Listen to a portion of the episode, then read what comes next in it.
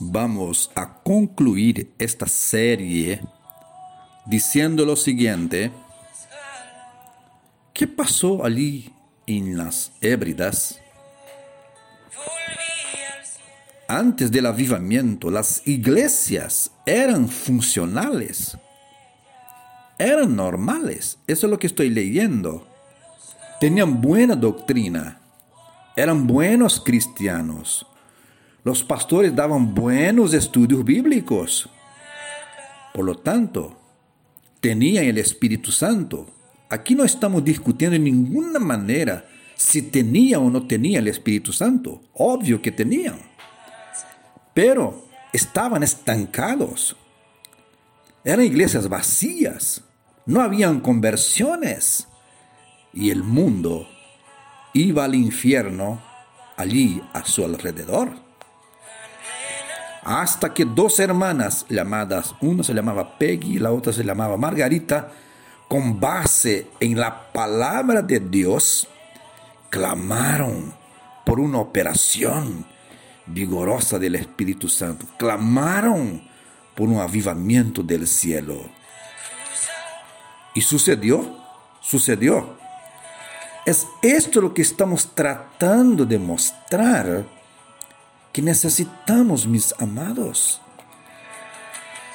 Dejemos el conformismo, dejemos la letargia, las teorías, las letras que matan y vamos por una vivificación de lo alto.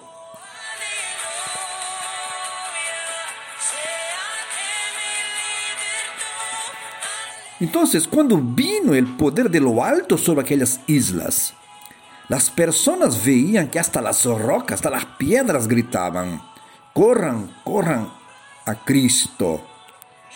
Jóvenes que antes solo se preocupaban estar mirando películas, yendo a los bailes, a las cantinas, a beber, ahora solo oraban, cantaban y buscaban la palabra de Dios.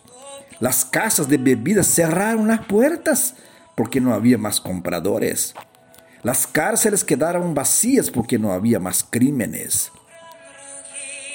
Las reuniones de oración eran las más asistidas. Cinco o seis reuniones de oración diarias. Un periodista fue allá y verificó esto, que las reuniones de oración eran las más asistidas que cualquier otra. Hoy es, el, el revés. La gente no va a la oración. Allí ellos creían que si una persona no asistía a la reunión de oración, no era considerado como cristiano. O en sus defectos, era tan cristiano contra el diablo. Entonces aquel avivamiento comenzó en una aldea, en una isla, y se corrió por las demás islas, islas. Y el pueblo venía en ómnibus, en camiones, furgones, carros para asistir. Eran transformados y, e iba anunciando al Salvador Jesús a donde llegaban. Es esto lo que necesitamos y Dios lo hará.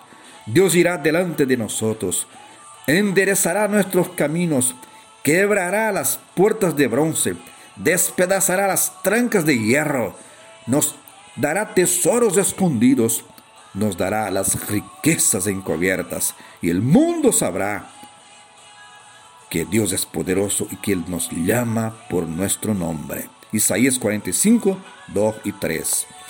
Les habla el misionero Geraldo Núñez en este viernes 3 de julio de 2020, Santa Cruz, Bolivia.